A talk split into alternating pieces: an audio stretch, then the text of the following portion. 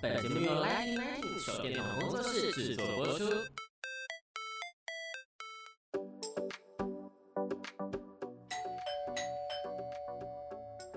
Hello，老师，准备好了吗？那就赶快来跟我们分享你想说的事吧。老师大声公。Hello，欢迎来到老师大声公，我是 Lighting Lighting 的奶迪。已经接近过年了，那先跟大家拜个早年，大家好，大家过年好。那在我身边的呢，是我的茶艺老师李树梅，她也是茶小楼的主理人。奶迪好，各位听众大家好，在这里跟大家拜个早年，祝大家新春愉快，金兔满盈。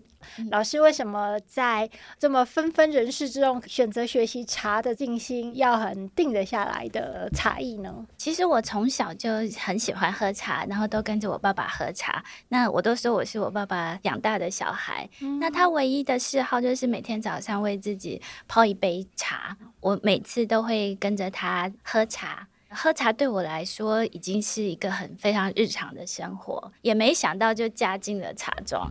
然后就嫁进茶庄之后，跟先生一起经营，然后跟着长辈一起学习茶。后来呢，是因为先生觉得教我很辛苦，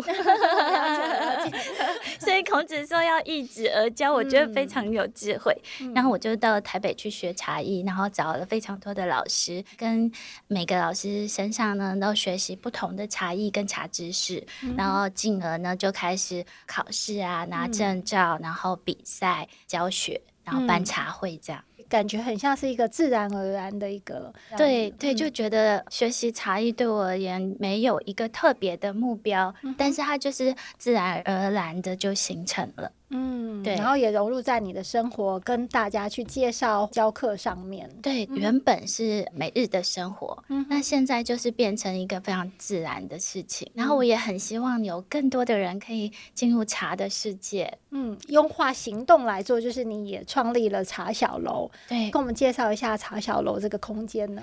呃，原本呢，我们只是想要再多一个空间，然后去招待来我们茶庄喝茶的客人。嗯，后来因为学习了茶艺之后，嗯、然后又拿到泡茶比赛的冠军，嗯、那我就觉得这个空间应该可以拿来做教学，嗯、或者是让更多人轻松的认识茶艺这件事情。然后所以呢，原本的空间就把它改成茶小楼。那所以它会是一个教学工作室，也是一个让大家轻松喝茶泡茶的地方。嗯，那真的很值得去，因为我每次去都会流连忘返，而且我都会不断的在各种的小角落去取景。嗯、那老师在布置这个空间的时候，其实每个茶具应该都有它的一个典故或它的来由，对不对？对，因为我后来学了潮汕功夫泡，嗯、然后还有宋代的七汤点茶。嗯、那我觉得这两种茶呢，都非常的适合推广给大家，嗯、然后让大家就是穿越时代，然后到对茶非常优美的那个时代，像宋代，嗯、茶汤非常的浓郁的那个时代，就是功夫茶。嗯、所以我希望这几种茶呢，都可以让更多人知道。嗯、所以就加上原本自己的台湾茶艺的那一席，嗯、然后还。有一个茶具的展示席，然后再加上潮汕功夫泡跟宋代点茶，嗯、所以我就把我的工作室区分几个角落这样子。哦，难怪是有不同的风格。对对对，嗯，都能入戏。对 老师要不要跟我们介绍一下你刚刚讲到的潮汕功夫泡跟点茶？嗯、像点茶的话，有一部还蛮轰动的那个，对对，知否知否，还有那个《梦华录》都有提到。嗯嗯嗯嗯。中国人喝茶是在很早很早以前，那古书记载大概西晋就开始有了。当然到了唐代的点茶，那我们还会加盐巴喝，然后减少茶的苦涩感。那到宋代的话，它其实刚开始的时候是用汤匙，然后去打那个泡泡出来。嗯，那后来就是到宋徽宗，他制定了一套七汤点茶法。当时是团茶嘛，嗯，那你要先把它捶碎，然后碾碎、磨碎，然后再筛过。然后变成了非常细致的茶粉之后，嗯、用七次的热水，嗯、然后去慢慢的搅拌，用极浮的那个方式，把那个非常非常绵密的泡泡在茶汤上面。嗯、所以你用力推的时候还不一定看得到茶汤。嗯、哼哼那宋朝人他们这样子用来斗茶，就是谁的泡泡先消失，谁就输了。对，也变成一种比 赛。对对对对。然后你喝完那盏茶之后，你还可以依照留下来的挂盏的泡泡，然后去讲一句诗词。我觉得那个年代真的是艺术跟美学极致的时候，对对对，极致的时候。嗯、那虽然。生活中就亡国了嘛，对对对，鬼把国家给玩完了。但是我觉得我还是非常推崇那个时代的美学。嗯，那后来呢？明朝的时候，朱元璋上任了之后呢，他就觉得不要再把茶变成这么复杂的事情。嗯，那进贡的时候就用散茶，所以那时候从大壶泡，然后再演进成小壶泡。嗯，那潮汕功夫泡它就算是一种小壶泡法，它有非常非常多的程序，比如说它还要关公巡城啊，然后韩信点兵。啊有非常非常多的仪式，好像从一可以念到十。对对对对对对，真的好精彩。它有二十一式这样子，嗯、那它的茶汤就会非常非常的浓郁。嗯、它有很多很多的程序，然后可以改善茶的一些缺点。嗯哼，那我觉得也是一对茶汤的一个极致的推崇。那我也很喜欢，我觉得这两个真的是很有特色的泡茶方式。对，那老师刚刚有提到说，哦，把茶碾成茶粉，那这样就会让我们想到说，呃，就中国的这个茶艺跟我们日本我们看到的茶道，因为他们就是茶粉，那技术方面有没有什么样的差异呢？日本的抹茶呢，它是从中国那边过去的。嗯哼，以前有一个荣西禅师把点茶的方式，然后传到日本，那他们就自己制成一格。然后有一个抹茶道、煎茶道，嗯、那他们的茶道是非常非常严谨的。嗯，你的试茶师、茶艺师后，经过非常非常严格的认证考核，那你才可以教学，或者是你才可以称为茶艺师，那你才有这个道。呃，反观中国或者是台湾的话，那我们就是相对而言，我们就柔软很多。嗯、那再加上台湾的茶样貌非常多，嗯、所以每一种茶它会有不同的方式冲泡，嗯、然后有比较适合的器具。那我觉得，因为多样性，所以没有办法就同一样的泡茶方式，去完成所有的茶，嗯、必须要用非常多的方式跟器具去诠释茶汤。嗯、那我觉得这两者是最不同的。哦，就感觉我们好像各自有各自的一个法门方法跟论述的方法，嗯、对对没有办法一致性或者是统一的流程。对对，嗯，嗯，如果说还想更多了解的话，其实现在我们也都还可以看到一些像是影片啊、电影，其实也都还看得到他们以前的泡茶方式哦。刚刚您有提到说您都是跟爸爸一起喝茶，其实我小时候也是跟我爸爸一起喝茶这样。嗯，那我们长辈在泡茶跟我们现在的茶艺有什么不一样吗？嗯，我觉得长辈泡茶他们其实是比较随意的，比较轻松的，嗯、他们是把。茶带到生活里面的，嗯，然后所以看到就是长辈他们会放非常非常大量的茶，对对对对，没有看到水，对没有看到叶子，壶盖打开，然后茶叶都捧出来这样子，对对对。一泡茶呢，可以喝了又喝，喝了又喝，然后中间呢就会配朋友的话，然后零食啊什么的。那我觉得这是一个非常惬意的生活方式，那我也很喜欢。那现在的话，台湾茶艺比较推崇的是干泡法，就是不会再淋壶，嗯、那壶层上面呢会保持干燥跟整洁。嗯，这真的有差异性，因为、嗯、现在慢慢的回忆起来，就是以前都要那个全部都湿哒哒，对对对，整个桌子上，对对对。然后以前也没有像现在这么讲究茶席上的美学跟干燥的程度。嗯，对，就像奶迪刚刚说的，然后整个桌上都湿湿的，这样好像才是常态。对对，但它就是非常生活，然后每一杯。茶汤，然后再配着欢乐的笑语，我觉得那个茶也很迷人，很好喝。嗯，有些就是在自己门庭前面啊，对一桌又喝完一桌，第二场的朋友来这样。对，然后但是有时候可能是在瞧事情，也不一定。你说兄弟茶吗？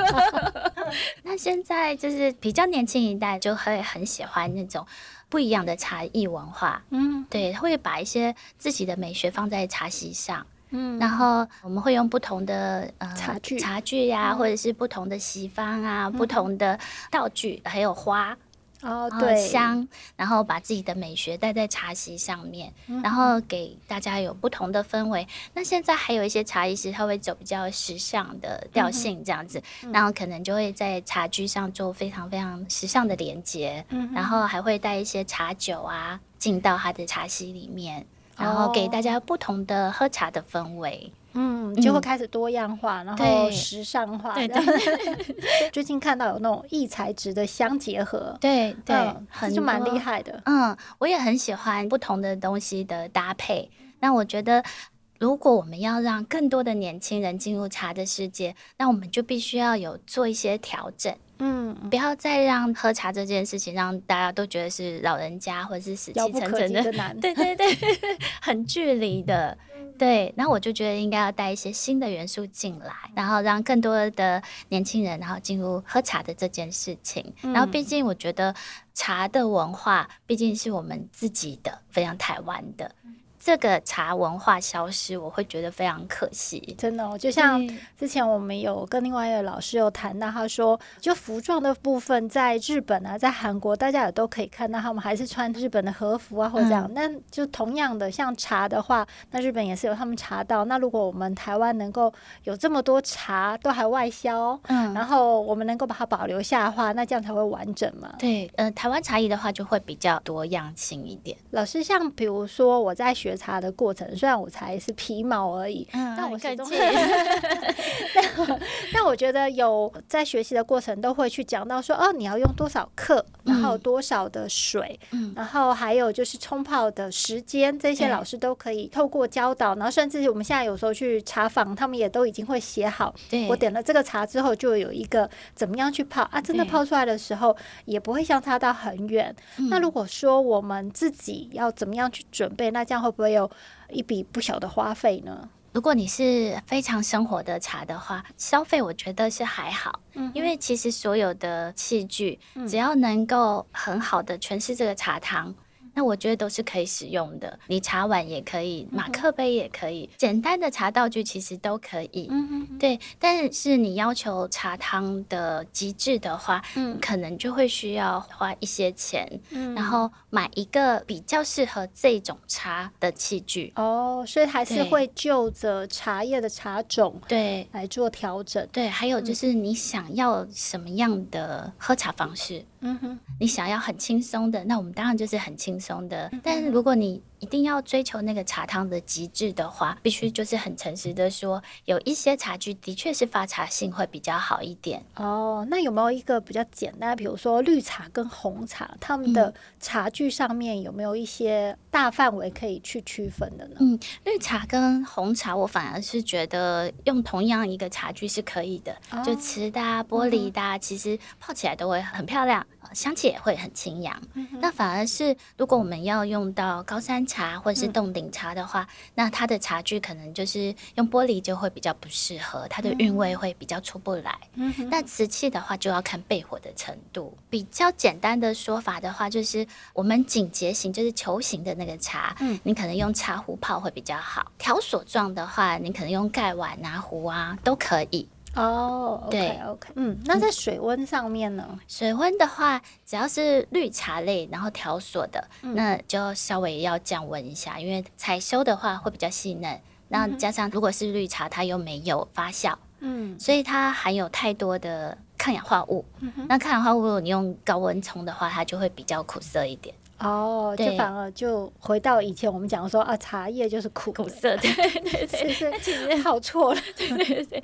在台湾的话，红茶一样是条索状的，然后它会溶解的非常快，所以你一定不要久浸。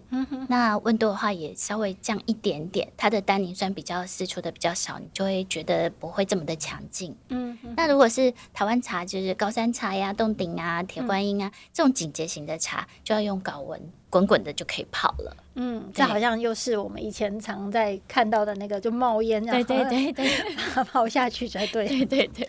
啊，所以其实还是有温度上面的一个区隔，温度啊、制茶量啊，跟浸泡的时间，时间，对，这三个要素如果掌握好了，其实茶汤都会很好喝。如果他再更仔细跟老师在学习的话，老师有线下的课程可以让 我们一步一个步骤去拆解吗？对，我在上课的话。我都会很希望大家先了解茶，嗯，再开始泡茶。嗯、所以我一定会分两个部分，上半部呢，先教茶叶的知识。你越了解这个茶，你就越知道怎么泡这个茶。然后下半部的话，我就会教冲泡的方式，然后直壶的方法。嗯、所以即使是新手也可以慢慢按照老师的步骤泡一壶自己喜欢的好茶喽。对，那老师像你已经学了这么长一段时间，那你是不是现在也有要挑战的、啊？还是说，我希望能把各个朝代不同的泡茶方式都练到最极致。哇，这个很难。像《茶经》啊，嗯，就是陆羽写的《茶经》，他就会把唐代煮茶的所有每个部分都写得非常细。嗯，那《大观茶录》的话，他就会把宋代点茶方式、器具都写得非常清楚。其实依照古书，然后你其实是可以复刻当时他们喝茶的一个方式哦。所以老师，你要读文言文才能够去解读，还是已经有白话文本了呢？而是有白话文本，但是我发现大家解读的都有点不太一样，哦、所以我去看了很多不同的翻译版本，再去研究一下，就是它的古文原文到底原本写的到底是什么。呃，边学习，然后边点查的时候，嗯、然后再去参照古文，你就会发现哦，这个部分他在讲什么，嗯，然后可能是什么。虽然我们没有办法回到那个时代去看当时的人怎么点查，嗯、可是至少在古书籍的上面可以略知一二。那老师现在已经学到哪一个朝代？还有你最喜欢的，就是让你最新的是哪一个朝代的？嗯，我还是喜欢功夫茶耶，因为虽然、哦、虽然它的茶汤很很浓，但是我其实很喜欢功夫茶的缘由。嗯哼，一开始漳浦地区的人，他们是喝这样子浓郁的茶汤，他用最好的气、最好的水、最好的茶，然后招待他最心仪的客人。嗯哼哼，对，那个待客之道是让我很感动的。哦，所以是那个心意让你对那个心意让我很感动。嗯、那呃，我们说潮州功夫茶的话，它其实就是一些市井小民边工作然后边喝的茶。嗯、那那一杯茶也会让我觉得，哇，我喝下去之后，我再开始工作，嗯、或者我工作累了，然后的中途再去喝那一杯茶，嗯、那对我来说都是一个美好生活的想望。哦，也可以说是劳工们的小确幸。对，其实这两种完全不一样的喝茶的那个缘由，都让我非常非常的喜欢。嗯哼哼。对，那现在因为呃，尤其是茶会现在很多嘛，然后蓬勃发展，然后各个门派啊，然后各个不同的老师，嗯、他们有不同的教学的方式，嗯、然后对茶的诠释、对美学的诠释，我都很喜欢。嗯，对。所以老师。抱着欣赏的一个方式，对，去了解每一个门派或每个老师他的泡茶方式，对对，嗯。嗯，那听说老师现在自己未来会有线上的课程，对。那老师有没有可以跟我们小小的透露一下，当时我们新年之前的小礼物呢？我会在来听讲堂这边办一个线上的课程，嗯、然后我现在都还在编写我的教材，会有入门班，嗯、然后跟进阶班，嗯、跟茶席美学。哇，然后还有各朝代不同的泡茶方式的讲解。哇，我觉得这非常精彩，对 大家拭目以待了，希望大家会喜欢。嗯，嗯，我觉得这样太棒，在线上无边界的跟老师去学习古人留给我们的一个很棒的一个礼物跟保障。那我们今天的时间也差不多到尾声，那再次感谢老师的参加，那也期待我们线上课程。那再次跟大家拜个早年喽，来跟老师拜早年，谢谢，谢谢奶。谢谢。